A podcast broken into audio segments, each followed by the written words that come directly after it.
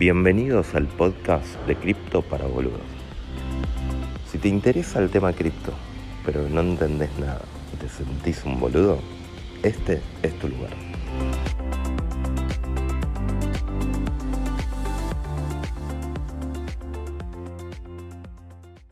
Em, primero, bueno, muy contentos que de, no, nos, como no, nos premió hoy y, y, nos sentimos muy orgullosos, ¿no, Majo? Recontra, la verdad, un, un lujo, como eh, referentes de Bitcoin. Yo no sé, me da un poco de, me parece que es un poco mucho, pero, pero bueno, un lujazo. No, no, no referentes de Bitcoin, sino como... Nuestros de, espacios. De, el, el de el de transmitir conocimiento y claramente no somos nosotros, sino que son los invitados. Totalmente. Le, le mando un saludo a Pablito querido que ahí se conectó. Eh, bueno, eso por un lado nos puso muy contentos, sentimos como un premio, no sabemos si son los Oscars de, de, de cripto o qué, pero nos puso muy contentos. Por otro lado, que, que estamos a full en, en, dentro de los podcasts más oídos de Argentina, eh, y así que eso también nos pone súper contentos y insisto, claramente... Son los invitados. Eh, claramente son los invitados eh, y, y, todas las repercusiones que estamos teniendo de, de, lo que cuentan y lo que transmiten en cada espacio, cada episodio es espectacular, así que estamos muy felices y Manu, te queremos meter un poco de presión porque tenés que estar a la altura de los otros invitados como Pablito, por ejemplo. Difícil, difícil. La verdad que lo escuché a Pablito el otro día, estaba escuchando al primer invitado, me escuché, me, me metí. A ver, el de Pablo escuché casi todo el podcast en vivo. Eh, me escuché el otro día el de Nico, que siempre es un gusto escucharlo, y lo estaba escuchando, de hecho, Mariano, que, que nunca lo había escuchado en una entrevista en profundidad. Me gustó, no, no terminé de escucharlo todo completo, no, tuve, no pude eh, terminarlo, pero la verdad que todo lo que escuché, que habló mucho de Bitcoin, eh, y me gustó mucho todo lo que escuché. La verdad que está bueno porque hacen esas, esas entrevistas en, en profundidad y a veces uno está eh, frenético, te invitan a un panel o estás hablando de tu proyecto, pero la, la verdad que, que, muy, muy, muy bueno. La verdad que, además, lo felicito, la verdad que lo que crecieron de esta cuenta, no sé, la crearon hace poco, ¿no? Y, y tiene... En noviembre, no sé. a fines bueno. de noviembre. Eh, en realidad yo creo que eh, nuestro gran mérito es que eh, logramos bajar eh, porque ustedes cuando hablan entre ustedes, hablan en un nivel que sinceramente eh, los, que, los que somos criptoboludos no entendemos. Eh, y todos tienen esa capacidad, o por lo menos hasta ahora todos los que han, han sido nuestros invitados, tienen la capacidad de explicar lo básico y, la verdad lo hacen con re buena onda y es un placer. Es un placer escucharlos. Sí, súper necesario lo que hacen, porque yo también, como me, me metí en, en, Bitcoin cuando empecé esto, no entendía nada de nada y además pasa mucho que, que la gente tiene miedo a preguntar, o sea, pues tiene miedo al, al parecer un boludo, digamos. Exactamente. no sos un boludo, la verdad que toda esta tecnología se inventó en los últimos 10 años eh, y todos los términos encima está lleno de términos de, de, que son siglas diminutivas que vienen encima de idioma inglés, así que nada, que además muchos son súper financieros, eh, o sea, las siglas y los términos, y mucho de cripto, muchas cosas que, que, son difíciles, que no, la verdad que nadie te enseñó en el colegio.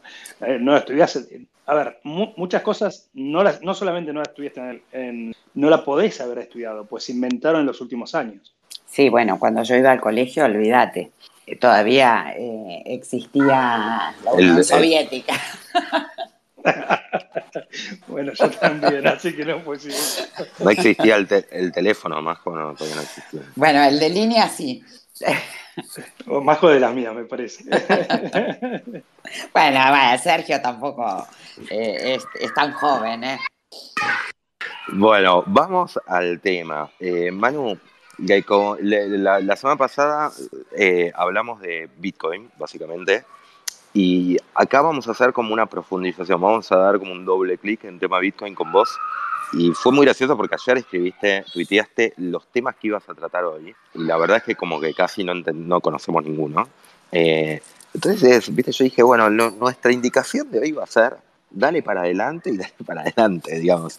A ver, yo, yo entiendo que hay como una cosa de decir, eh, DeFi uno lo relaciona con, con, Ethereum, pero aparentemente, y lo supimos, lo aprendimos en el, en el episodio pasado, también hay como DeFi con RCK y otras, otras herramientas, otros protocolos, se puede hacer eh, en la blockchain de Bitcoin. Así que adelante. Sí, bueno, a ver, primero me, tiré el lance y dije, bueno, podemos hablar de estos temas, podemos hablar de, lo que quieran que yo más o menos sepa, sepa responder, así que, pero sí les puedo contar, a ver, lo que estás diciendo es muy cierto, Sergio, o sea, en, todo lo que puedes hacer en, Ethereum, hoy en día lo puedes hacer usando lo que se llama una tecnología que son, como explicó Nico en, en el space anterior, explicó que existe una tecnología, es un proyecto, de hecho los, fundadores son argentinos eh, también, y que se llama RCK. RCK es una sidechain de Bitcoin, hay dos sidechains de Bitcoin. Para aplicar sidechain es,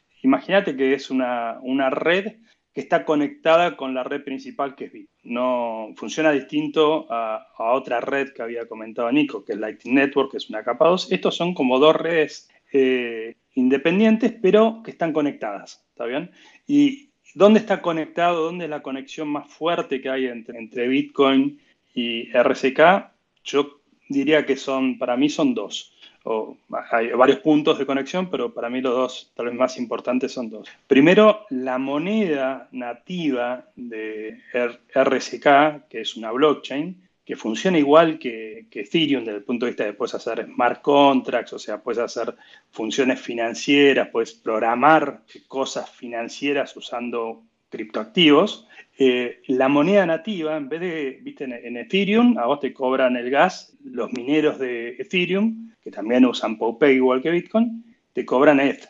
En el caso de RCK te cobran RBTC. Y ese RBTC eh, no es que se creó, no es que se preminó, eh, ese RBTC, para, para, para, que esté ese RBTC en la red de RSK, hay que llevarlo de la red principal. ¿Y cómo se hace eso? En realidad, se bloquea Bitcoin en la red principal, en lo que llamamos Layer 1, Layer 1, y se libera, un proceso, no voy a entrar en detalle, pues bien complejo, se llama POUPEG, se libera esos bitcoins en, en, RCK. Entonces, si bien son tokens independientes, no es el mismo, no pueden duplicarse, ¿está bien? Y a eso hay un proceso que lo libera. Y, y primero, entonces, no tiene un token nuevo, o sea, usa Bitcoin, en ese caso lo llamamos Smart Bitcoin, y para poder crearse ese Smart Bitcoin se tiene que bloquear, o sea, es como que vos lo metés adentro de una cajita de esos Bitcoins en Layer 1 y se liberan en, en RCK. Entonces usa la misma moneda.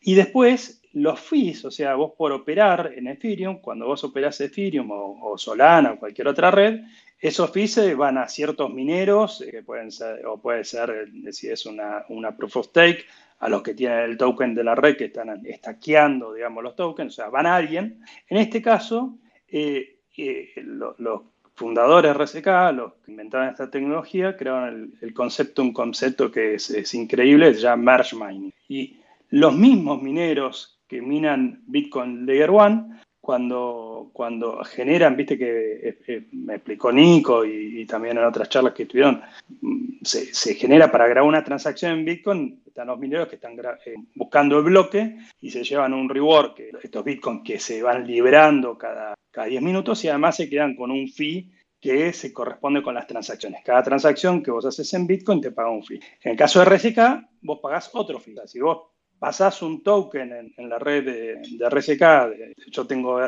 Smart Bitcoin y te lo paso, se lo paso a Majo o te lo paso a Sergio, te voy a pagar un fee, ¿está bien?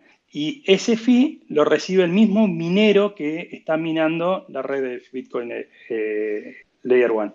Y ahí entra un concepto que, es súper interesante, que, explicamos que de alguna manera eh, Bitcoin está subsidiando a, RSK, porque no hace falta crear toda una minería paralela, independiente, ni de staking, ni de, ni de fuerza de trabajo, o sea, no necesitas toda esa parafernalia de vuelta a replicarla, pues se usa la misma infraestructura, los mismos mineros, la misma energía, lo mismo todo cuando están minando eh, Bitcoin Layer 1, están minando. Eh, y a su vez, como existe ese dinero adicional, que si no, no lo cobrarían, que lo cobran los mineros de Layer 1, RCK subsidia a, Bitcoin eh, Layer 1. Entonces, hay como una sinergia enorme entre estas dos redes. Entonces, primero eso, como para explicar como algunas, algunas novedades ¿no? que tiene. Cuando nosotros empezamos, de hecho, yo voy a estar hablando de DeFi como un ejemplo, hay, hay varios proyectos de, de, finanzas descentralizadas sobre, sobre y nosotros, por ejemplo, cuando empezamos el nuestro, que se llama Money Chain, no había, no había nada, o sea, no, había otros proyectos de, finanzas descentralizadas. Eh, y bueno, nada, porque era más nuevo también. Nosotros empezamos en 2000, enero de 2018 y ahí recién ellos lanzaban, o sea, después de Ethereum, y todo el ecosistema que se fue haciendo se fue haciendo un, poco después. Eh, que, todo el, origen de, de, Ethereum. Pero básicamente lo que puedes hacer en RSK como, como muy resumen, si vos quieras, bueno, ¿qué puedes hacer sobre RSK? Bueno, lo mismo que puedes hacer en Ethereum. O sea, vos puedes, existe MakerDAO en Ethereum, que estuvo Mariano en la primera charla, o existe Uniswap, o existe todas las cosas de DeFi que comentó Pablo Sabatella, o él está desarrollando ahora un proyecto, está trabajando un proyecto que está desarrollando para Ethereum. Bueno, lo mismo que se hace hoy en día, puedes hacer sobre RSK, perdón, sobre Ethereum, lo podrías deployar sobre RSK. Porque ahí lo que usaron es, eh, copiaron lo que se llama la Ethereum Virtual Machine, eh, que es una máquina que permite ejecutar estos smart contracts, que es estos programas que permiten hacer finanzas descentralizadas y otras cosas, eh, que lo puedes hacer sobre Ethereum o lo puedes hacer sobre RSK. Manu, perdón una pregunta que, algo no me quedó claro. El Pablo está haciendo Exactly sobre Ethereum. Cuando vos decís que lo mismo lo podría hacer en RCK, ¿significa que, digamos, es como una programación nueva o es con lo que ellos ya están haciendo pueden hacer una, especie de copia o una conexión o enchufarse a RCK? Eh, sí, no, no te enchufás, o sea, están conectadas las dos redes, hoy en día puedes llevar token de Ethereum a RSK y viceversa, sea, eso ya existe. Hay, por ejemplo, DAI corriendo sobre RSK y hay algunos tokens que se crearon en RSK corriendo sobre Ethereum y eso se hace con, puentes. Pero eh, depende del proyecto, ¿no? O sea, cada, proyecto va a tener su propia estrategia. No sé exactamente cómo, cómo va a funcionar, pero muchos proyectos yo lo que veo es que van a, eh, más que mirar los tokens, van a deployar, van a hacer como otra implementación sobre eh, distintas redes. De hecho, hay muchos proyectos que hoy en día, esto que yo te explico de RSK con Ethereum, existe de, Ethereum con Binance Smart Chain. O sea, eso hoy en día, eh, Binance Smart Chain es otra red, también es una blockchain, y vos hoy en día tenés proyectos que funcionan sobre Ethereum y lo que hacen es deployan el mismo, los mismos contratos tenés que algunos hacer algunas adaptaciones, porque estos proyectos a veces son complejos, eh, pero si lo mismo que están usando estos proyectos funciona en, la otra red, o sea, y ahí entramos a oráculos y otras cosas, podrían hacer un copy-paste y funcionaría perfecto, ¿está bien? Lo que pasa es que muchos de estos proyectos son eh, realmente, viste que eh, se habla en DeFi, que es como Legos, entonces vos tenés que, no, no es copy-paste porque vos podés copiar tu parte del Lego, pero del otro lado tiene que estar todas las otras partes del Lego. Entonces, si, si tu proyecto, tu protocolo interactúa con otros protocolos, bueno, ahí están los problemas a veces de, compatibilidad de los protocolos. Pero desde el punto de vista de software, de escribir el software, es, lo mismo. O sea, usan, los dos usan un lenguaje que se llama Solidity y, y, de hecho la estrategia que tuvo RSK, la estrategia que tuvo Binance Smart Chain, la estrategia que tiene Avalanche, hay varias redes que la estrategia que buscan es que todos estos, eh, todos estos proyectos que están en Ethereum sean compatibles y se puedan deployar en, estas otras redes de una manera eh, más, muy rápida, digamos, y de bajo costo, pues si no, lo que tenés que hacer, que pasa en otras redes, o sea, si vos vas a Algorand, y perdón si les empiezo a tirar nombres y me interrumpen cuando quieran, pero hay otras redes como por ejemplo Algorand que usan otro lenguaje de programación, o como Cardano. Eh, yo tampoco soy, vamos a decir algo que, siempre hago el disclaimer, yo soy licenciado en administración, estudié negocios, laburé toda mi vida en el mundo de tecnología, pero me puedo mandar algún, algún error porque estoy tocando medio de oído, o sea, yo no, no programo estas cosas. Pero de vuelta, eh, eh, hay mucha compatibilidad entre muchas redes y es parte de la estrategia de estas redes. Eh, Avalanche cuando va y se crea, búscate de compatibilidad sobre Ethereum para para facilitar que todos estos proyectos que estén en Ethereum también se puedan volcar en Avalanche. Y lo mismo pasa con RSK. Ahora, Manu, una pregunta, porque, digamos, esto de que haya tantas redes, tantos nombres, es como que marea un poco. Y tomo el ejemplo de Exactly, porque lo sigo viendo a Pablito acá. Pablito, podés saludar de, nuevo. eh, digo, pensando en el usuario final, ¿no? O sea, yo entiendo que Exactly eh, va a ser un proyecto que va a permitir, digamos, eh, poder dar un préstamo con, tasa fija, digamos, eh, por decirlo muy en bruto. ahora soy un usuario final, ¿no? Y la verdad que a mí no me interesa si, si, si Bitcoin, si Ethereum, si todas las que nombraste antes digamos, hacia el usuario final, ¿el usuario final necesita va a necesitar o necesita entender todo esto? O, por decirlo de alguna manera, ¿son redes que están compitiendo entre sí eh, y una es la que se va a terminar imponiendo? ¿Por qué, digamos, si existe Ethereum y las cosas ya funcionan en Ethereum, la, la parte de DeFi, también existe la de Bitcoin? Y digamos, y el que está fuera y el que no le interesa aprender todas estas cosas, pero sí le interesa usar las aplicaciones que se van creando. ¿Qué es lo que tienen que entender de todo esto, saber de todo esto? Bueno, es una, es una muy buena pregunta. Eh, nosotros cuando empezamos el, protocolo nuestro, el de Money on Chain, eh, mi amigo, mi partner, digamos, con el que empezamos, el otro co-founder, otro co-founder de Money on Chain, que está hace mucho tiempo, nos decía, me decía, bueno, mira, ¿sabes qué?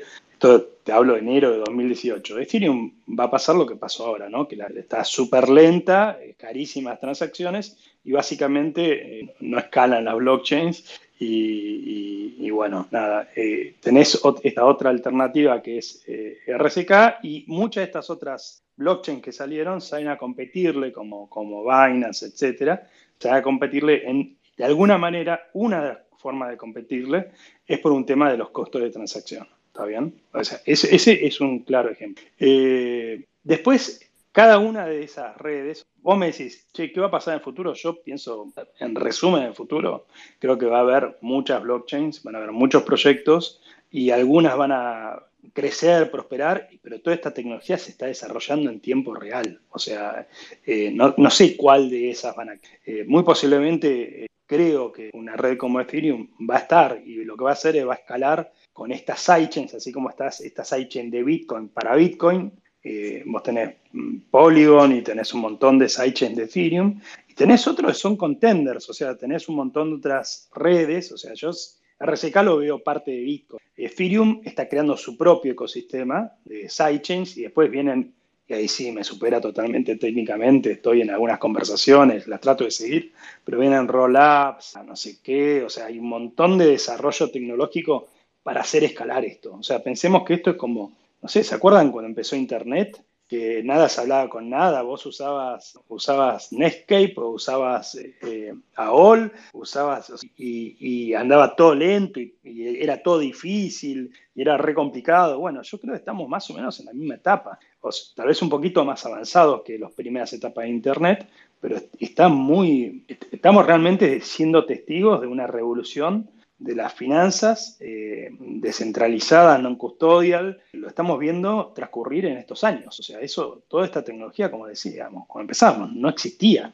Eh, entonces, vos me decís, ¿qué es lo que va a pasar a futuro? Y yo creo que lo que va a pasar es que vas a tener aplicaciones como Metamask, o sea, como, como Defiant, que son wallets, que te van a simplificar muchísimo la vida. O sea, vos vas a decir, quiero, quiero pasar tengo un token en Bitcoin, lo quiero pasar a RSK y va a tener eh, el, bridge ya para pasarlo, que hoy en día eh, tal vez es complejo, es una barrera, o tengo eh, DAI en Ethereum y lo quiero llevar a RSK y, hoy en día tienes que usar un bridge y dónde está el bridge y cómo lo haces y cuánto cuesta. Bueno, todas esas cosas yo creo que van a ser mucho más simples. y lo que vas a tener es posiblemente muchas redes, pero toda esa complejidad, me imagino, quiero creer que esa complejidad se le va a ocultar al, usuario. De hecho, de que yo empecé al día de hoy a usar todas estas herramientas, que son 18, 19, 20, 3, 4 años, estos 4 años eh, avanzó muchísimo, o sea, muchísimas cosas. De hecho, como le digo, muchas de estas cosas no existían. Entonces, hay competencia, sí. O sea, vos me preguntas, ¿hay competencia entre redes? Sí, para mí claramente todas estas redes están compitiendo por los developers, están compitiendo por los usuarios y están compitiendo por esta creación también de, dinero. O sea, yo creo que está Bitcoin como dinero y después cada una de estas redes tiene estos tokens que tienen un, uso claro, que es el fuel, el, gas, para ejecutar estos contratos, pero algunos también se quieren posicionar como, como un activo, digamos. Eh, ahí yo le veo más competencia. Sí creo que va a ser estas competencias de redes y va a ser sobre la tecnología y mucho de esta competencia se va, a terminar comoditizando. O sea, las cosas que funcionan bien la van a copiar rápidamente otras redes, ¿entendés? Entonces, si inventan una forma de escalar en Ethereum, y bueno, lo van a llevar a RSK o lo van a llevar a Binance Smart Chain. Pero Manu, perdón, te, interrumpo y, digamos, y voy un poco más con lo mismo, ¿no? Nosotros aprendimos en, al, con Majo a lo largo de estos espacios que cripto es mucho más allá de comprar una criptomoneda y esperar a que suba, digamos. Eh, y aprendimos, y parte de lo que aprendimos es que todo lo que es la finanzas descentralizadas, y entonces en cripto nosotros tenemos la posibilidad, por ejemplo, de, eh, de pedir un, préstamo, o incluso de prestar plata y recibir un interés mejor que el que nos paga el, banco, digamos, ¿no? Ahora, digamos, nosotros estamos acostumbrados a usar los bancos tradicionales y ahora nos estamos empezando a tratar de acostumbrar a las billeteras digitales como Mercado Pago, como Walla. Em, digamos, y nosotros, ¿qué, qué, qué, decimos como usuarios? ¿no? ¿Qué decimos hasta ahora? Che, ¿el Santander me dará un préstamo o no me dará un préstamo? ¿O no me conviene el BBVA? Entonces digo, em, empezamos a entender, nosotros vimos con, no, Ethereum, nos dijeron, Ethereum te permite mucho más porque permite programar, entonces permite que, se generen todos estos, digamos, este, sistemas, por decirlo de alguna manera, porque no me gusta decir de protocolos porque me parece un término complejo para el usuario final. Eh, estos sistemas que te permiten eh, eh, hacer, digamos, operar con finanzas o dar servicios financieros. Pero ahora nos enteramos y nos enteramos por vos que para, no es solo en Ethereum, en Bitcoin también se puede hacer esto.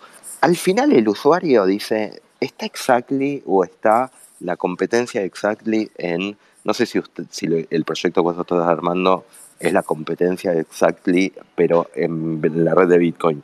Digo, y al final, yo como usuario, ¿qué necesito saber? Si está en Bitcoin o en Ethereum, ya eso es un quilombo. Yo necesito saber cuánto interés me paga, si son confiables, si no son confiables.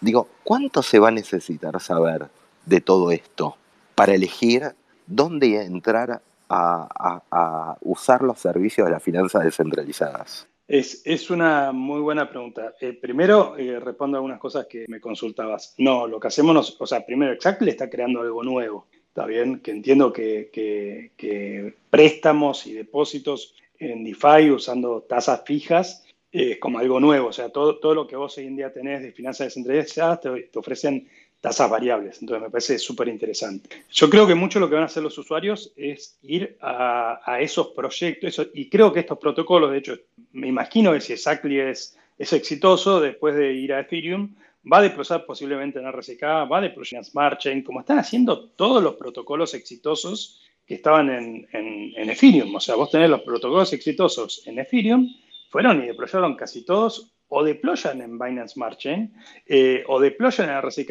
o viene otro, porque mucho de este software es abierto y es copiable, si no viene otro proyecto, lo copia y dice, uh, mirá qué bueno está este, esto que hicieron estos pibes en Ethereum, que está buenísimo, bueno, vamos a llevarlo a, RSK. Y eso está pasando. Pasa en RSK, pasa en Binance Smart pasa un montón de estas. Entonces, yo creo que de vuelta, yo creo que se van a comoditizar estas redes, eh, porque son comoditizables, porque de vuelta, esto que te digo, que vos podés hacer lo mismo que haces en Ethereum, lo podés hacer en, en RSK, tiene, tiene diferencia cada una de estas redes claramente, en costos, en cantidad de proyectos que hay ahí, o sea, si vos estás en RSK, hay poquitos proyectos hoy en día, esperemos que el día de mañana haya más, hay poquitos usuarios, puede ser una red nueva o, o más nueva, eh, y si vos vas a Binance, muchísimos proyectos y muchísimas cosas. Entonces yo, de vuelta, a largo plazo, y es una visión completamente personal y puedo estar totalmente equivocado, pienso que muchas de estas eh, se van a comoditizar algunas cosas y algunos usuarios sí van a mirar algunas, como por ejemplo la descentralización que tiene cada una de estas redes. Para mí no es lo mismo Binance y no es lo mismo eh, Avalanche y no es lo mismo Ethereum y no es lo mismo RSK. Y ahí cada uno va a hacer su investigación y hay un montón de diferencias, digamos, entre las redes. Pero creo que la gente lo que va a buscar es, bueno, quiero hacer lo que hace Exactly. Ok, me gusta Exactly, voy a hacer eso. O quiero buscar una stablecoin como, no sé, nosotros creamos un tipo de stablecoin que es distinta de todo el resto de las stablecoins que existían. O creamos un producto, por ejemplo, que se llama Bipro, es un token, y ese token que inventamos nosotros, pues es un invento, no existía y no hay nada por ahora, pues nadie lo copió todavía, es distinto. Entonces creo que la gente lo que va a hacer es buscar ese tipo de soluciones o, va a buscar tal vez cosas que más o menos conoce y dice, bueno, quiero hacer un depósito y que me dé un interés y va a asociar y se va a fijar. Y de hecho estas cosas que yo te digo, hoy en día ya pasan. O sea, vos tenés Uniswap, PancakeSwap y tenés un montón de swap y ponerle lo que quieras arriba. De hecho, está Uniswap, yo lo que más conozco es Uniswap con RCK Swap. RCK Swap es un fork de Uniswap. Es exactamente el mismo código deployado, le cambiaron el front pero es lo mismo corriendo. Entonces. Eh, claro, pero lo que voy es que, es que digamos, si ponele, a, mí me. Uniswap por algún tema me genera confianza, ¿no? Porque, porque mis amigos lo usan, porque, porque hacen marketing y hacen buen marketing. A mí no me importa si corre en, Ethereum o si corre en, en, Bitcoin o si corre en lo que sea. O no, no tiene por qué importarme. Lo que voy a estar fijándome es qué comisiones tengo que pagar, qué, lo que uno se fija, digo, lo, normal, digamos, ¿no? No, eh, está, clarísimo. Y vos me decís, ¿y por qué alguien usaría, por ejemplo, eh, no sé, RCK Swap? Y lo más probable que alguien va a usar RCK Swap es porque quiere usar algo en RCK que no existe en Ethereum, ¿está bien? Entonces, vos tenés cosas hoy en día en estas distintas redes que no existen en otras redes. O sea, todavía no están todos estos proyectos y estas mismas ideas deployados en todas las redes. Pero si lo estuvieran, bueno, posiblemente el usuario va a optar por eh, la red más eficiente o más segura, más descentralizada o de acuerdo a lo que él tenga ganas. Pero, por ejemplo, si vos querés un token como el Bipro, que es unos tokens que está dentro de Mayon Chain, no está hoy en día en Ethereum. ¿Está bien? O hay cosas que en Ethereum y no están en RSK. Entonces, si vos, o, no sé, ahora tenés esta otra red que se llama Terra, es otra red, y tiene cosas que son distintas. Y tenés en Binance es un montón de cosas. Entonces, vos capaz que querés hacer algo que solamente está en Binance. Y además después, cuando decimos diferencia de costos, eh, hoy en día son muy significativos. Entonces, la mayor parte de la gente, yo, es una opinión completamente personal, creo que los que operan en, hoy en día en Binance, el retail, está más yéndose a Binance, a Avalanche, a otro tipo de redes, pues si vos haces una operación de smart contracts, de DeFi sobre Ethereum, el costo es altísimo. Entonces no está para el retail ya. Hoy en día de Ethereum no, no puedes operar ahí. Tienes que ir a, no sé, Polygon, por ejemplo, y Polygon entiendo que está explotando. Tenés que son sidechain de Ethereum. Y vos me decís, che, Manu, todo esto es muy complejo. sí, es re complejo, porque todo esto nuevo y se está haciendo ahora. ahora los proyectos están de en Polygon. Ah, eh, ahora esto, eh, esta interconectividad se está, se está haciendo y se está inventando y, se está facilitando. Eh, y sí, todos los días, yo lidio todos los días con usuarios que dicen, che, esto es complejo. Y sí, es complejo. Lo querés simple y tal vez tenés que ir a Binance o a, soluciones custodiales, digamos, Binance no Binance Smart Chain, sino un exchange, que te soluciona todas estas cosas porque te muestra finalmente una app. Eh, que el otro día lo hablaba en otro space, por ejemplo, tenés Let's Beat o tenés eh, o tenés Lemon Cash, que, o tenés el proyecto de Manu Vero con Velo. Y la verdad están buenísimos objetos porque le sacan toda esa complejidad que yo te estoy explicando y no te la muestran. Vos eh, adentro de estas apps, bueno, nada, tenés, eh, no sabes sobre qué red o, capaz que si lo querés sacar el token, tienes que saber la red, pero te simplifican y te muestran el, el, asset directamente, te muestran el DAI o el Tether o el Dollar Chain o el Bitcoin. ¿Y crees que todo, ¿Y crees que todo va hacia eso? Por ejemplo, ¿qué hace Money on Chain, que es el proyecto en el que vos eh, creaste? Mira, primero, si yo creo que todo va hacia eso, yo creo que mucha gente va a terminar usando aplicaciones tipo Velo, Lemon Cash, que la, más, la masa, digamos, que el mercado masivo eh, lamentablemente, o sea, ojalá que no, y lamentablemente que lo requiero a Velo y lo requiero a Lemon Cash, están buenísimos, van para adopción, pero sí, o sea, mi tía, por ejemplo, o, mi madre o mi hermana, y bueno, yo capaz que después de explicarle tres veces el Nifty o, un Ledger, qué sé yo, y sí, bueno, ¿sabes qué? Usa Velo, es más simple. Eh, entonces yo creo que la gran mayoría, lamentablemente, va a seguir usando eso. Digo lamentablemente porque ese tipo de soluciones tienen finalmente todos los problemas que tiene el sistema financiero tradicional. ¿Y cuál es ese problema? Es el problema que viene a solucionar Bitcoin que es el, el, trustless eh, o, trust minimize. O sea, vos tenés que confiar en Velo. Hoy, hoy salió, si fue hoy o ayer, Crypto.com, que es una app de este estilo. Y nada, tuvieron un, problema, no se sabe todavía si fue externo o interno o de qué, se chorearon no sé cuántos millones de dólares. Y esto pasa todos los días. Y con las que son soluciones, y pasa también en DeFi, pero lo que son custodial, vos siempre dependés de otro. En lo que es DeFi, bueno, no lo, no lo ves. Entonces, resumiendo, sí, creo que mucho, eh, sobre todo porque la gente que recién empieza y tiene todo esto lo, lo puede asustar, lo que es DeFi, o le puede parecer muy complejo y dice, bueno, ¿sabes qué? Me abro una cuenta en OneBit, me abro una cuenta en Lemon Cash y uso esto y uso el asset. Pero se olvida tal vez y no conoce y tal vez le, lleva, le va a llevar unos meses o capaz que unos años entender que Bitcoin no se creó para eso. O sea, eh, eh, yo usé Sapo, que es como Velo, digamos, lo, le hizo Wences Casares y fue lo, primero que me enseñó a usar un Bitcoin al amigo. Pero la verdad que después cuando entendí eh, por qué es importante usar un Trezor o un Ledger o, usar una wallet non custodial, nada, saqué toda mi guita de sapo y nunca más usé, o, lo uso para cosas muy chiquitas. Ahora yo estoy usando Lemon Cash, eh, nada, me parece divertido, lo pruebo, pero mis bitcoins importantes no los tengo en una custodia. Entonces, eh, Manu, para vos la descentralización es para pocos o es una cuestión generacional? No, es una cuestión de tiempo, creo. Eh, yo creo que cualquier persona, y es una cuestión de interés y de no comodidad, digamos. O sea, pues hoy, hoy en día todavía la tecnología no es tan cómoda, eh, tienes que saber esta 24 polar. No es imposible, pero te, lleva un poquito más y sobre todo es un tema de entenderlo. O sea, si vos le explicás a la persona, mira, si vos usás cualquiera de estas aplicaciones custodial, es lo mismo que estés usando un banco. Imagínate, o sea, si vos sos el argentino, digamos, eh, que ya sufrió todo lo que sufrió en su vida, es, como se dice en inglés, un no-brainer, digamos, son dos minutos de lo pensar.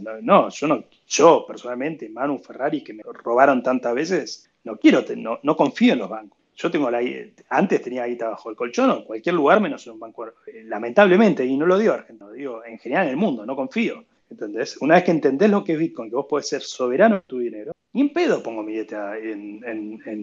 entonces, es una cuestión de de que lo entiendan por un lado y tal vez hay algún tema de facilidad en, el uso de estas herramientas. Pero la verdad yo te diría, por experiencia, si tenés ganas, las aprendes rápido. O sea, si quieres aprender a usar un 3 o un Ledger, una Wallet Moon, digamos, poner un poco de garra y la vas a sacar enseguida y, nada. Y la ventaja es infinita.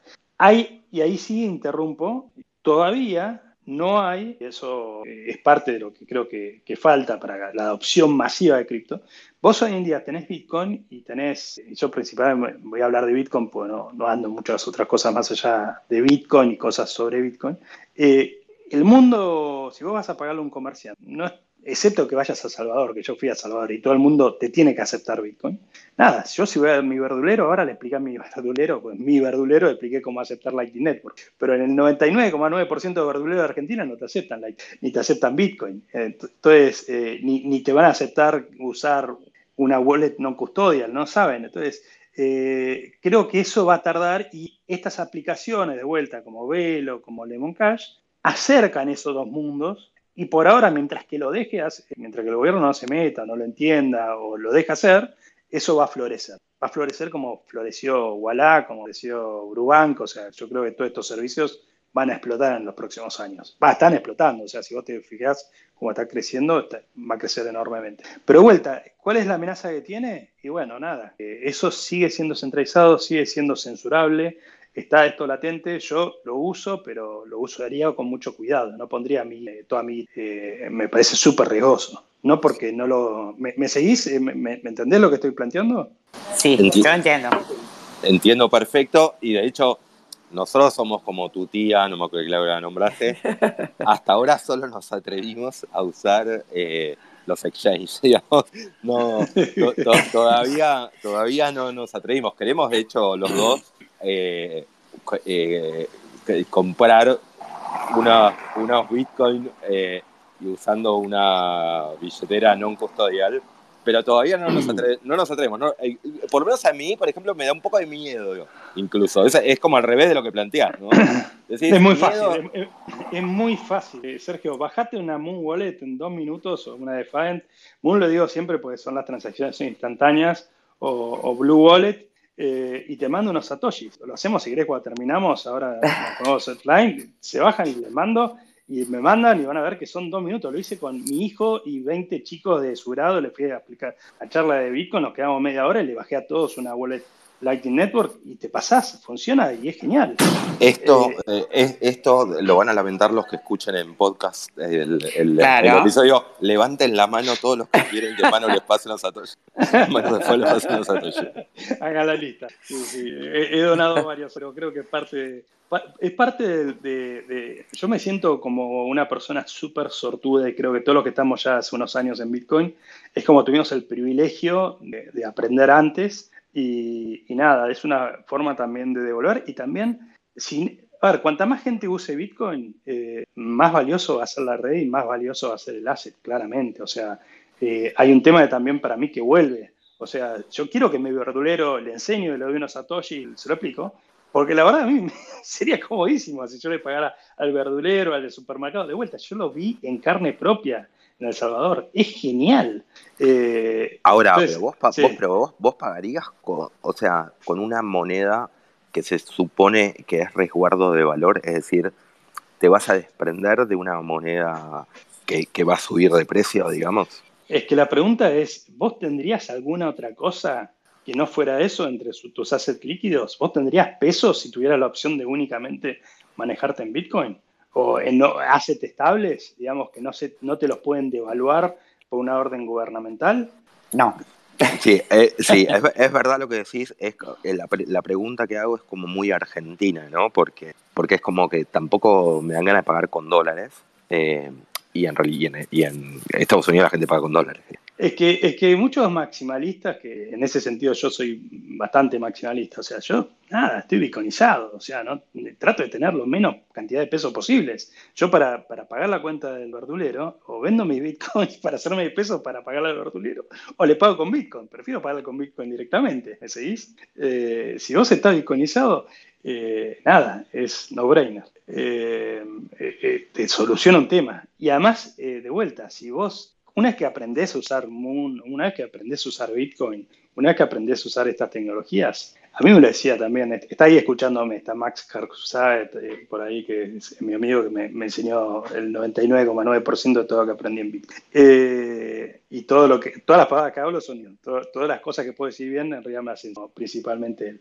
Eh, él, me, me, dijo, mira, yo la verdad que usar un banco para mí, el sistema financiero tradicional, eh, no es algo que lo detesto. Y yo hoy en día, y nada, lo, uso, ponele que las aplicaciones de los bancos están buenísimas, pero a mí me pasa todo el tiempo. Quiero usar el banco un domingo a las 2 de la tarde, estoy de mantenimiento. No, eso no te pasa nunca con No está en mantenimiento. Los últimos 10 años no se cayó nunca. Tuvo algunos bugs al principio, pero si no es el 99,9983. Y es por esos temas que hubieron hace más de 10 años. Pero Bitcoin funciona y escala, o sea, con Lightning Network lo puedes usar para todo. Eh, y después tiene algunos para la adopción, o sea, sí tiene algunas cosas, que ahí va la otra pregunta que vos me decías, para que, que es Marion Chain.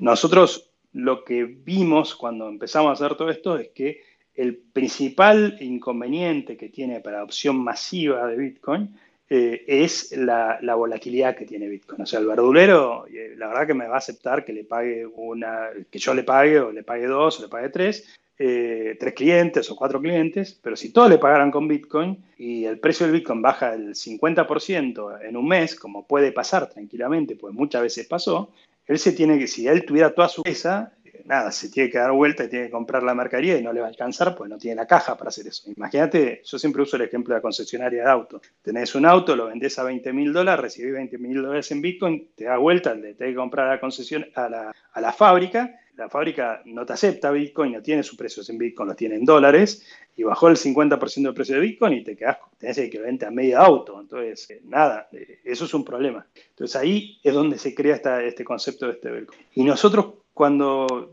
a preguntar qué es lo que buscamos hacer en Manon Chain, es hacer una stablecoin que use Bitcoin y que tenga toda la mayor cantidad de propiedades de Bitcoin eh, o sea, lo que tiene Bitcoin hoy en día, que no es censurable, que no te pueden robar tu dinero, eh, que lo puedes mandar a cualquier lugar en el mundo en cualquier momento, eh, que es descentralizado, o sea, todas las propiedades que tiene Bitcoin, pero que sea estable. ¿Está bien? Ese sentido estuvo Mariano en la primera charla, él habló del DAI. es más o menos como eso, funciona completamente distinto, pero es eso, es una stablecoin que buscamos hacer que se llama Dollar on Chain. Y esto que hicimos es la primera stablecoin que usa Bitcoin como colateral. Y para creer... Ahora, no, pregunta, porque creo, creo que, que, ya dijiste una característica de por qué sobre Bitcoin y no sobre Ethereum.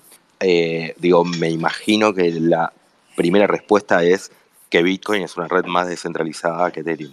Mira, eh, Bitcoin es la red con más usuarios, con mayor network, eh, o sea, es eh, claramente hoy en día, y todo el mundo lo dice así, es el king, digamos. Eh, y como asset a largo plazo, nosotros teníamos que pensar en crear esta stablecoin y elegir un asset como colateral. Y el asset de colateral que elegimos para empezar este proyecto es con Bitcoin. Y en ese momento, cuando nosotros iniciamos este camino, todavía primero no existía eh, Bitcoin corriendo sobre Ethereum para hacer este tipo de aplicaciones descentralizadas. Entonces, si lo queríamos hacer sobre Ethereum en ese momento, la tecnología no estaba disponible, ¿está bien? Por una parte. Ahora, hoy en día eh, se podría hacer lo que hicimos nosotros eh, sobre Ethereum, pero tiene varios problemas. Uno es, primero, los costes de la red, etcétera, que es algo coyuntural, pues eventualmente RCK, si suceda mucho, podría tener esos problemas. Pero el otro, que eh, sí es lo, que vos hablaste de, descentralizado. Hoy en día el Bitcoin más descentralizado fuera de Layer One, digamos, para hacer este tipo de stablecoins es el que está sobre RSK. O sea, vos hoy en día el Bitcoin que tenés sobre Ethereum eh, tiene un, actores, eh, están súper centralizados como Bitcoin, como distintos componentes. Hay, hay distintos tipos de Bitcoin corriendo sobre, sobre Ethereum y son mucho más centralizados que el Bitcoin que vos tenés sobre RSK. Entonces, eh, eso más lo que te comenté, que, bueno, somos Bitcoiners, y nos parece buenísimo hacer esto sobre una red que subsidia a Bitcoin y que tiene, eh, y que tiene este, este, este subsidio cruzado, o sea, nada, nos parece buenísimo. Entonces, tenía mucho sentido hacer, hacerlo sobre RSK por varios motivos. Pero tal vez el motivo, yo diría, tal vez más importante es este tema de de descentralización, eh, que hoy en día lo más descentralizado que tenés en Bitcoin está sobre, corriendo sobre RSK para esto que queremos hacer. ¿Y este dólar on chain eh, lo corren sobre RSK? Este dólar on chain corre sobre RSK, todavía no está en otras redes, pues no lo han llevado, pero se podría hacer un bridge, o sea, por ejemplo, hoy tenés DAI o tenés Tether corriendo sobre RSK, igualmente podría llevarlo a Ethereum. La verdad no tiene mucho sentido porque hoy en día los fees de la red de RCK están costando mover, o sea, si yo te mando dólar on chain a tu wallet o a cualquier lugar del mundo, sale más o menos 5 centavos de dólar. Y si haces el mismo tipo de operación en, Ethereum, te sale 7 dólares o 10 dólares. Entonces, eh, es muchísimo más caro. Y en realidad las stables, eh, uno de los usos principales para cuál está pensado para las transacciones diarias, ¿no? Para pagar la pizza. Entonces, no es muy... Ese es uno, ¿no? Lo otro que está usando mucho las stables están usando para, para finanzas. ¿Alguien me oye? Sí, sí. Manu, Manu, se cayó? No. No. Ah, yo fui yo que me caí, perdón. es que no lo escucho, no lo escucho a Manu. ¿Ahí me escuchás? Ah, sí, está. Ahí está, perfecto, perfecto. Ah, perfecto. Buenísimo. Bueno, eh, sí, se podría llevar. Hoy en día estás corriendo sobre, sobre RSK y eh, ya están algunas plataformas centralizadas, digamos. Hay un exchange argentino que se llama Let's Fit, que lo tiene, si lo querés comprar con pesos y lo puedes comprar en brokers. pero sí, principalmente hoy en día está corriendo sobre RSK. Ok, y ahora te voy a hacer otra pregunta. Eh, vos dijiste al principio que en RSK eh, vos bloqueas un Bitcoin eh, y a cambio, por ese Bitcoin, a vos te dan RBTC. Sí. ¿Entendí bien? Sí, sí. Eso es lo que sería el apalancamiento. No, eso es simplemente... no.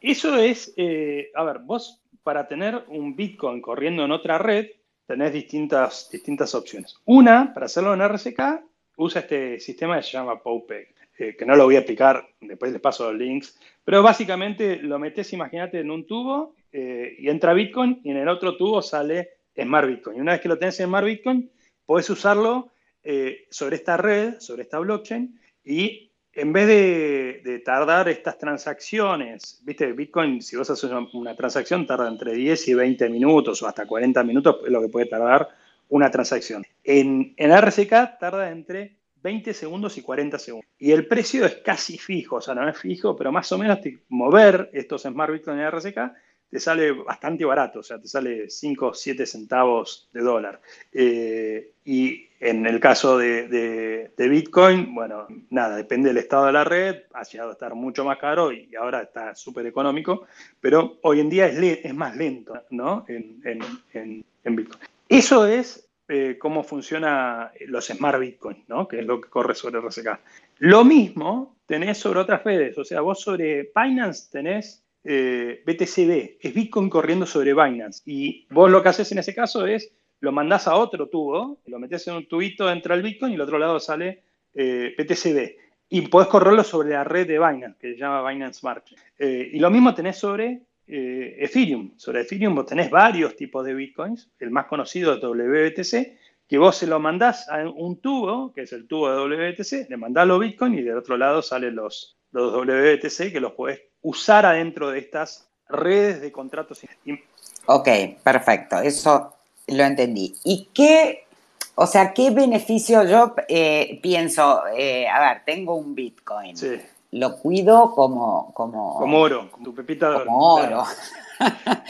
Eh, entonces, no, no entiendo cuál es el beneficio de que yo lo cambie por... Dólar, o dólar on chain, por ejemplo. El, eh, este, a ver, en el caso de Money on chain, ¿qué inventamos nosotros? Inventamos, por, por, un lado, un dólar estable. Entonces, vos decís, mira, yo no quiero la volatilidad de Bitcoin. Listo, estoy recontento, tenía mis Bitcoin, los ahorré, empecé cuando valía 3 dólares, ahora vale 60 mil dólares. Quiero salir de eso, pues pienso que el precio de Bitcoin se va, se va a romper todo. Ahora no quiero llevar a mis dólares en la cuenta bancaria ni a papel. Lo quiero, lo quiero seguir pudiendo mandar a China, quiero seguir pudiendo tenerlo solo yo y que no me lo pueda robar ningún gobierno. Quiero tener todas las ventajas de Bitcoin, pero que el precio no me cambie. Bueno, entras a una plataforma como Money Chain y cambias, que en realidad no cambias, pues ahí estás usando como un banco central descentralizado y lo que haces es mintias, generas tus dólares on-chain. Y ahora tenés como un Bitcoin, pero que siempre vale lo mismo. ¿Está bien? Entonces es, eso, eh, tenés estabilidad financiera.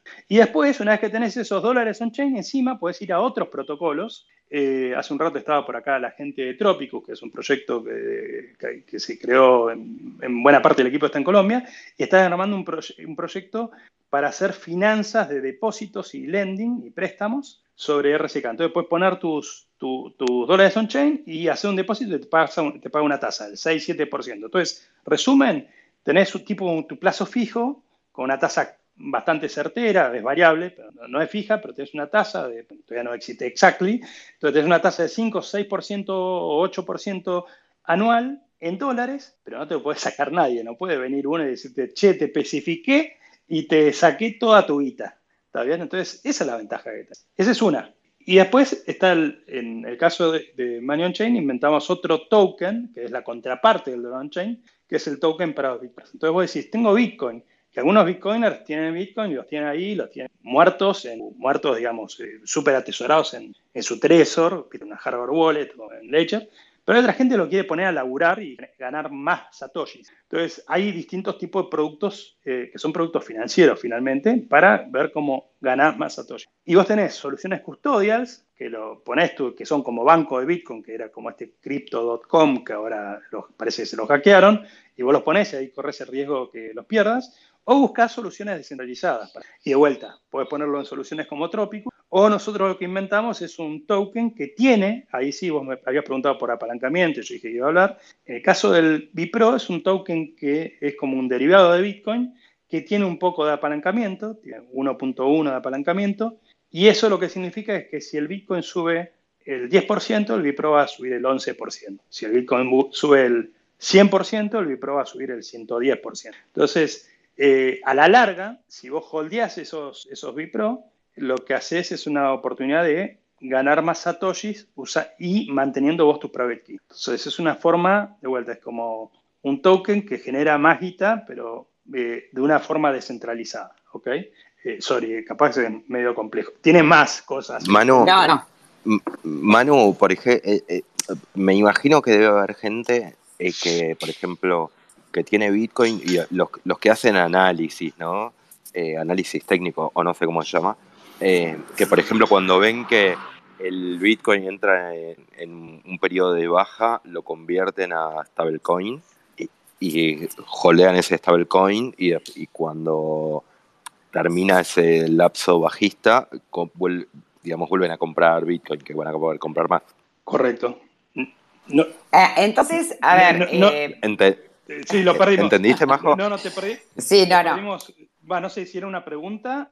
No, Quería, que, quería saber si, si, estaba, si era correcto ese razonamiento. O sea, vos cuando bloqueas yo me quedé, eh, me quedé en el principio. Cuando vos bloqueas el Bitcoin eh, y lo cambiás por eh, Dollar on Chain o por RBTC, es como que vos podés volver después a tu Bitcoin. Claro, sí, sí. O sea, en el caso de, RBTC se llama Pay-in, que es pasar de, de Bitcoin a RBTC, o Payout lo pasás de eh, lo pasás de RBTC a Bitcoin. Y esto, a ver, yo les expliqué la forma descentralizada. Hoy en día también esto lo puedes hacer centralizadamente. Te abrís una cuenta en Bitfinex o en KuCoin, que son dos exchanges súper recontra conocidos, y te lo intercambia alguien, lo que se llama un mercado secundario, ¿entendés? Como, eh, como, en Binance, ¿viste? vas y lo intercambias. Yo, porque te estaba explicando esto del tubo, era como la forma más descentralizada, que muy poco lo uso. Sí, sí. En el caso de Dollar on Chain con RBTC, también, o sea, vos puedes hacerlo la forma descentralizada, que eso, estás operando literalmente estos programas de software de una manera bastante simple, o sea, lo puede, usar, lo puede hacer cualquier usuario que le ponga un poquito de ganas, eh, o lo puedes, te abrís una cuenta de vuelta en Let's Bit y vas y, con pesos o con Bitcoin los, los cambias y te dan dólares on-chain, ¿ok? Como haces en un, en un banco. O sea, vos tenés pesos, y lo querés cambiar por dólares, los intercambias, no tiene ningún, ningún secreto. Realmente la plataforma tampoco, tampoco es rocket science, o sea, no es que es súper difícil, o sea, lo, puede usar cualquier persona que vuelta. Capaz que tiene algunas cositas más vinculadas con las wallets, configurarte tu cuenta, que tiene alguna complejidad, pero una vez que lo aprendiste a usar, no es tan. Ah, perfecto, ya, ya, ya entendí. Eh, eh, hay una diferencia, habría una diferencia entre decir que vos digas, bueno, voy a vender bitcoins eh, y voy a comprar dollar on chain. No es eso. Claro, a ver, de hecho nosotros hoy, hoy lo retuiteé, igual lo retuiteé en inglés. Después voy a pasar, si lo tengo por ahí, hay uno en castellano. Hay, hay como un término que es importante, es un término importante que es esto de mintear y redimir. En el caso nuestro, eh, eh, es importante, pues realmente lo que estás haciendo con Money on Chain es como dije en algún momento, es como un banco central descentralizado. O sea, vos estás transformando activos digitales en otros activos digitales. O sea, no es que yo le estoy comprando esos dólares on chain existían en algún lugar. Lo meto adentro de un tubo y el otro lado salen dólares on chain. Lo meto dentro de un tubo y del otro lado salen eh, RBTC. ¿Está bien? Y hay como una transformación del activo. Eso eso lo hace un smart contract, ¿está bien? Es bien complejo, o sea, el funcionamiento de todo esto es bien complejo, para que esto pase tienen que haber, pasar varias cosas, eh, pero eh, e, eso es lo que llama mintear eh, o emitir, pues estás emitiendo de on-chain o estás redimiendo, o que no tiene traducción me parece, me parece que la traducción es, es redime en inglés, está redimiendo el on-chain hacia RBTC. Igual, eso es si lo operás directamente con estos smart contracts. La, la alternativa es ir y comprarlo y vender o venderlo en estos servicios centralizados, ¿no? Que para que eso pase, para que vos puedas comprar, por ejemplo, con pesos dólares on-chain en Let's Fit o en, otro, no sé, está Crypto Market, por ejemplo, que es un broker acá en Argentina que lo vende, que opera en varios países, eh, ahí alguien ya generó eso. Es lo mismo que pasa con MakerDAO. No sé, el otro día Mariano estaba explicando. El DAI, que vos compras en Buenbit, eso ya alguien lo generó en algún momento. Ahí no estás operando en MakerDAO. Viste que, eh, no sé si te acordás, pues igual era la primera charla, que yo me fui a la primera charla. Eh, Mariano explicaba para generar el DAI, vos vas, pones Ethereum y te da, es como que sacas un préstamo, te da un préstamo al DAI. Y en general, muchos de los que operan MakerDAO de forma importante, lo que hace es toman un préstamo con sus Ethereum, después van y venden el DAI en el mercado. En ese caso, esos están generando estas operaciones smart contract, están mintiendo en ese caso DAI, como nosotros estamos mintiendo el Dollar Chain o estás mintiendo el RBTC. En, en los otros casos estás operando lo que llaman mercado secundario, ¿está bien? Y yo tenía muchas ganas de hablar súper simple, estoy metiendo un montón de términos técnicos. Capaz que estoy no, no, pero eh, ya, ya, ya entendí, ya entendí que no es que estás comprando algo que ya hay, salvo que lo, uses eh, a través de un exchange. Exactamente. Si vos lo haces eh, bloqueando los bitcoins, es como que lo estás emitiendo. Exactamente. De todos modos. Y, eso te lo hace descentralizado, porque eso vos estás operando con tus bitcoins. O sea, la, gracia de esto es que vos no necesitas de nadie. O sea, ¿cuál es la gracia de, de Dollar Chain? yo tengo Bitcoin, lo quiero volcar estable, opero un software y lo, lo, transformo en algo estable. Lo quiero llevar a Bitcoin de vuelta y yo solo, sin pedirle permiso a nadie, sin tener que hacer Know Your Customer, que es que te tener que dar tu documento y todo, y dónde vivís y dónde te estuviste, qué sé yo, lo puedes, puedes ir y volver, ¿entendés? Entonces, finalmente, una vez que vos creás este tipo de smart contracts, lo que estás creando es y después tenés eh, Trópicos que te da tasa de interés y después tenés otros tipos de aplicaciones, viene Exactly vienen otras cosas. Lo que finalmente estás haciendo, estás replicando el sistema financiero tradicional que hoy en día tiene un montón de intermediarios y de gente que te puede, en resumen, el mayor riesgo que te pueden sacar o sin querer se pueden quedar con dinero ajeno. Sacás eso, ¿está bien? Eh, eh, y eso para mí es, es, increíble, digamos. O sea, para mí que, y para muchos argentinos que nos pasó lo que nos pasó en nuestras vidas y lo que les pasó a nuestros padres, ¿no? Manu, eh, sin, sin, digamos, la idea de, de hablar mal de, de, las otras, pero en, en, el ejemplo de que, por ejemplo, no sé, imagínate que tengo mil dólares y digo, bueno, no, no quiero que sean más dólares, quiero que sea una stablecoin y ah, obviamente hay, hay, un montón de opciones como DAI, USDT, UST, bueno, ni, y eh, Dollar on Chain. ¿Por qué, digamos, estaría, cuáles serían las ventajas de, de, comprar, de convertir mis mil dólares en Dollar on Chain en lugar de DAI o de USDT o las demás? Bueno, eh, Em, hay, muchas categorías de stablecoins. Ahí tendríamos que charlar un rato de stablecoins. la primera diferencia que vos tenés de stablecoins son los que usan colateral con fiat o con activos tradicionales, tangibles, que, eh, vos, por ejemplo, Tether, cuando empezó, por cada Tether que se emitía, había un dólar en una cuenta bancaria. Después dijeron, bueno, no tengo un dólar, tengo dólar, y tengo bonos, y, tengo, y, no sé qué tengo. Entonces, finalmente no sabés y no te dicen qué es lo que hay atrás, y vos tenés que confiar en Tethering, ¿está bien? Entonces, cuando vos usas un activo tradicional, eh, tenés que confiar en un tercero. Ese es el mayor problema que tiene el 99,9% del mercado eh, de stablecoins, digamos, Tether, USDC. Tenés que confiar no solamente en Tether, sino que además tenés que confiar que el gobierno americano no venga, como ha pasado con el gobierno argentino y cualquier otro, que viene y dice, ah, no, esta guita no me gusta, que lo tenga tal banco o que lo tenga tal otro, lo confisco. O sea, eso tenemos experiencia los argentinos. Te puedes imaginar que si ha pasado en Argentina, eh, con un Tether también podría lamentablemente pasar. Ojalá que nunca pase, pero nada, puede pasar con Tether, puede pasar con un SDC, entonces puede ser un montón de problemas. O sea, que se la chorean, que hubo un error. O sea, finalmente, si yo tuviera que resumir contra ese tipo de, de soluciones de stablecoins, yo diría que no son transparentes y tienen riesgo enorme de riesgo de contraparte. ¿Está bien? Cualquier momento, por X motivo, puede tener un problema. Y después tenés las que usan cripto. Eh, DAI para mí es un mix, o sea, por en realidad el colateral usa por un lado eh, Ethereum, pero desde el año pasado cambió su modelo y incorporó dentro de sus activos USDC. Y USDC tiene todos esos problemas de monedas centralizadas. Entonces, es un mix. Y después tenés US, eh, UST, el de Terra, que tal vez es el más grande. Que... Y ahí yo creo que tenés que fijarte el modelo del protocolo financiero que tenés. Nosotros lo que puedo hablar de Money Chain es que estuvo el mayor crash de Bitcoin 2020, en marzo de 2020, mayor crash de Bitcoin desde hacía siete años a esa fecha, que se dio el 13 de marzo. En ese, momento algunos protocolos fue bastante fue heavy.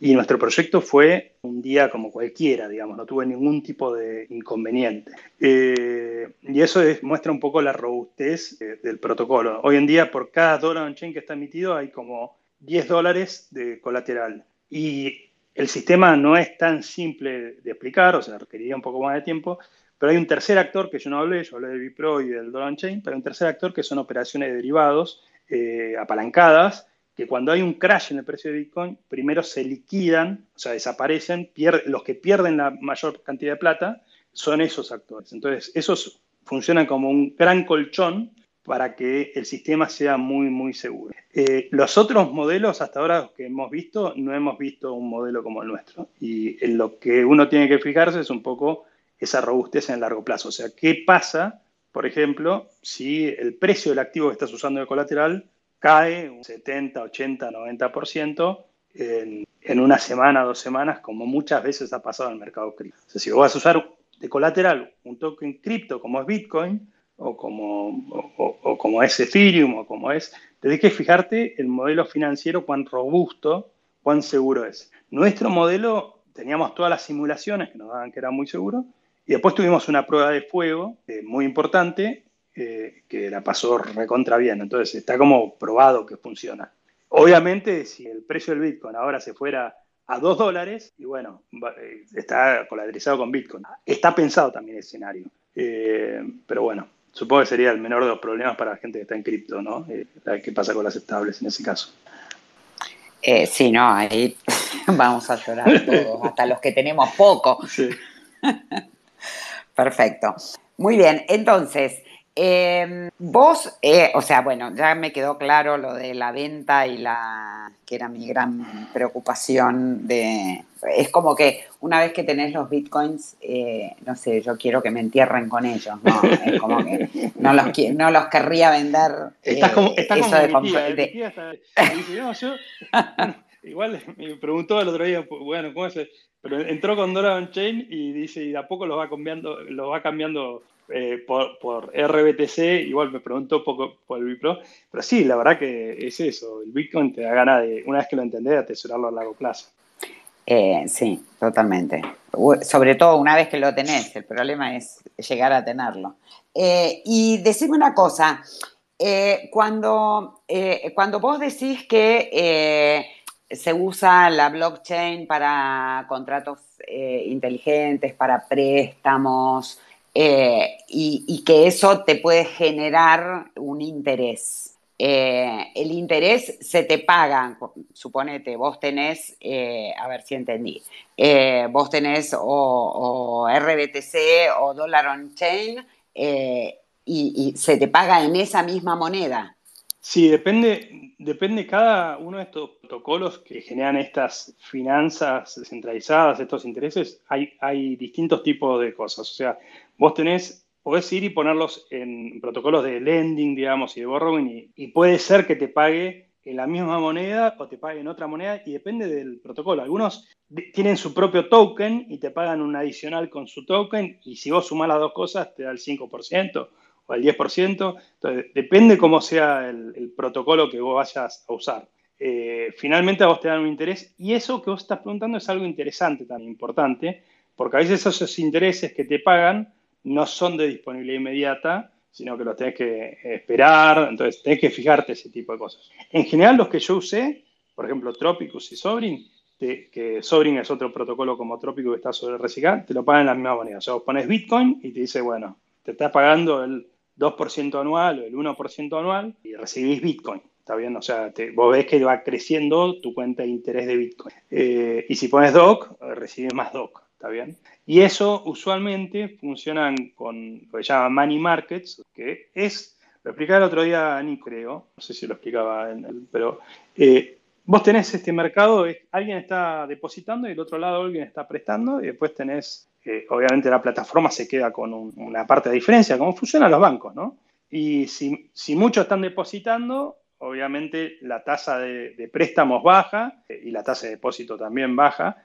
Eh, y nada, y tenés estos dos puntos que se van acercando. Y si muchos están tomando préstamos, la, tasa de depósito aumenta y es dinámico. Son increíbles estos depósitos. Yo, majo, te digo, una vez que te emitas tus DOC o tenés tus RBTC o en Ethereum también y te metes, pero lo bueno en, en RSK o en Binance es que los fees son muy baratos y la gente retail lo puede usar. O sea, si vos querés hacer este tipo de cosas hoy en día en Ethereum Layer 1, eh, sale muy caro. Una operación de eso te puede salir 100 dólares o, más. Eh, bueno, tenés en Ethereum Layer 2, en, Polygon puedes hacerlo también más económico, pero la verdad que es increíble, porque vos lo que estás haciendo es, estás usando como bancos, pero descentralizados. O sea, esto que, de vuelta, yo cuando empecé este proyecto, lo empecé en enero de 2018, existía alguna de estas cosas, recién empezaba MakerDAO, por ejemplo, y, existía, no sé, creo que Uniswap ya se había inventado, pero era todo como muy ciencia ficción y recién empezaba.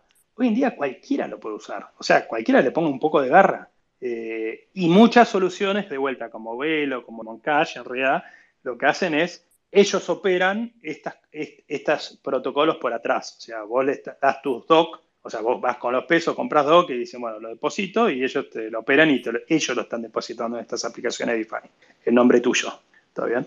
Eh, claro, entonces evitan que yo tenga que estar. Toda esa complejidad te la. Exactamente. Sí. Pero, pero eh, yo siempre digo, hay que investigar estos protocolos cuando te tasas de 20, 30%, algunos más todavía. Eh, nada, puede ser que sea que haya mucha demanda de protocolo no, pero tienes que ver qué, en qué te lo da y qué riesgos hay atrás. O sea, eh, nada, lo tienes que analizar. O sea, algunos son buenísimos y son honestos y, capaz son oportunidades de mercado y son arbitrajes, ¿viste? Eh, todo el tiempo aparecen oportunidades de arbitraje y capaz que la gente que está atrás manejando tu dinero, eh, nada, está buenísimo. Pero a veces después pasa, por un lado puede pasar esto de crypto.com o pasó, por ejemplo, hace poco hay otro, otra aplicación también muy conocida que da estas tasas eh, enormes. y nada, lo habían metido en un protocolo que había tenido un problema de seguridad y nada, perdió un montón de plata. Por ahora no sé en qué va a terminar. Celsius era, y lo estaba haciendo sobre otro protocolo DeFi. O sea, y lo invertía en nombre, o sea, es tu dinero y te lo invierte. De vuelta, ahí tenés que, tenés que confiar en el, finalmente en el tercero que está administrando tu guita, ¿entendés? En, el caso de DeFi, que lo operes vos, bueno, vos se le cometés, vos obviamente tenés que hacer vos el research también. Eh, claro. Pero el riesgo, o sea, sos vos el que evalúa el riesgo y sos vos el que decide si sí o si no y no estás dándoselo a alguien que evalúa el riesgo. Y, además sos vos el que tiene la sos vos el que sos soberano de ese. O sea, cuando querés salir vas y eh, en muchos de estos proyectos, nada, eh, ha pasado la mente, que es el, famoso not your king, not your, coins. O sea, eso es lo, primero que tienes que entender cuando te metes en cripto. Cuando entras en, o sea, en Bitcoin, y, en cripto en general. O sea. Eh, sí, o que te. Sí, que eh, es la única manera eh, de, estar seguro de que tenés tus, tus monedas es manejando vos la, billetera. Y no y tomándote vos el laburo de manejar la billetera y no dejar que lo haga otro por vos. Sí, que de vuelta. Tiene algún un grado de complejidad inicial hasta que pones ducho, o sea, yo te soy sincero, como te dije, o sea, no, es que nací siendo Bitcoiner y nací usando Moon, eh, y la primera vez que tenía que mandar, eh, che, ¿estás seguro? Y bueno, ahí algunos secretos es, todas estas aplicaciones tienen lo que llaman entorno de pruebas, son las testnets. Entonces, yo siempre doy algunos consejos, siempre, a todos los usuarios de, lo que sea. Usa la testnet, que ahí puedes jugar todo lo que quieras, pues no, no puedes perder plata, es dinero de juguete. Y si no tiene esta plataforma DeFi, una plataforma de testnet, te diría directamente que no la uses. O sea, eh, tiene que tener una plataforma de testnet y vos tenés que poder probar antes de probarlo en mainnet. No necesariamente vas a poder hacer porque ahí viene mi segundo consejo, que las primeras veces, hacerlo con poca plata. O sea, no te agarres todo tu vida de toda tu vida y lo metas en estos protocolos. Eh, agarra un poco de tu vida y fíjate, probá con 10 dólares, con 20 dólares, fíjate cuánto cuesta este miteo, fíjate cuando depositas qué tasa te da, probalo un mes, probalo dos meses. O sea, todo esto es, nada, paulatino, no es necesario que te metas all in. Y de hecho, no es conveniente tampoco que hagas all in en estas cosas, ¿no? Puedes hacer un portfolio y decir, bueno, pongo un poquito acá, un poquito allá, la mayor parte en Bitcoin, que sabes que, como decía Nico, ¿no? Ahí no te, es difícil que te equivoques. Y con lo otro vas probando. Mm. ¿Está bien? Está perfecto, perfecto. Me parece que Sergio está con problemas de eh, conexión, porque me acaba de aparecer un, eh, un cartelito que decía que estaba con, mala conexión. a, mí, a mí no me apareció nada, pero... No, a mí me aparece porque soy organizadora por eso. Perfecto. Bueno, em, bueno, ya estamos eh, medio sobre, sobre la hora. Em, súper, súper claro. se te nota el, eh, se te nota, por un lado, la pasión por el Bitcoin y por otro lado, eh, los años y, vivido y crecido en Argentina eh, que hace que quieras un poco más a Bitcoin, a las cripto, que es la manera de, que tenés de, defenderte de, de, los De sobrevivir, de, sobrevivir en Argentina.